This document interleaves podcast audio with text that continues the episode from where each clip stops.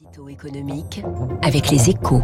Avec la Banque cantonale de Genève-France, une banque au service des chefs d'entreprise qui valorisent leur patrimoine. Bonjour François Vidal. Bonjour Fabrice. Directeur délégué de la rédaction euh, des échos en ligne depuis le, le, quotidien économique. Alors le président de la République va s'adresser ce soir aux Français pour faire le point sur la situation sanitaire alors que les signes de reprise de l'épidémie euh, se multiplient dans le pays un petit peu partout en Europe. Est-ce qu'il faut s'inquiéter François des conséquences sur l'économie du retour d'éventuelles restrictions sanitaires La réponse est non, Fabrice. Bon. Hein, D'abord parce que nous avons appris à vivre collectivement avec le, le, Covid, mais surtout parce que cette fois, nous disposons d'un bouclier efficace contre une nouvelle vague épidémique. Avec un taux de couverture vaccinale des plus de 12 ans supérieur à 85%, la France fait figure de meilleur élève de la classe européenne, ou presque. Résultat, même si le rebond des contaminations devait se confirmer, le risque d'un embouteillage dans les hôpitaux, lui, devrait rester faible.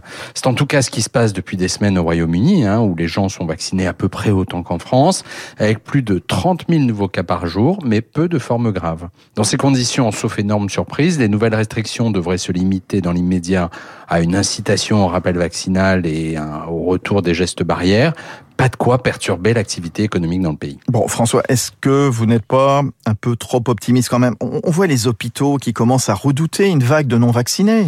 Alors, le risque existe, hein, évidemment, mais, mais cette vague n'aurait rien à voir avec les précédentes, étant donné la taille de cette population, 5 millions et demi de personnes environ, et l'âge moyen de, de, ces personnes potentiellement concernées. Le problème de ce scénario, hein, en dehors du nombre de morts évitables qu'il induirait, évidemment, serait en réalité de mettre les hôpitaux sous tension et de plomber le moral des Français pendant tout l'hiver. Euh, ce qui pourrait, euh, d'un point de vue économique, peser euh, sur la consommation, mais pas casser la forte reprise en cours.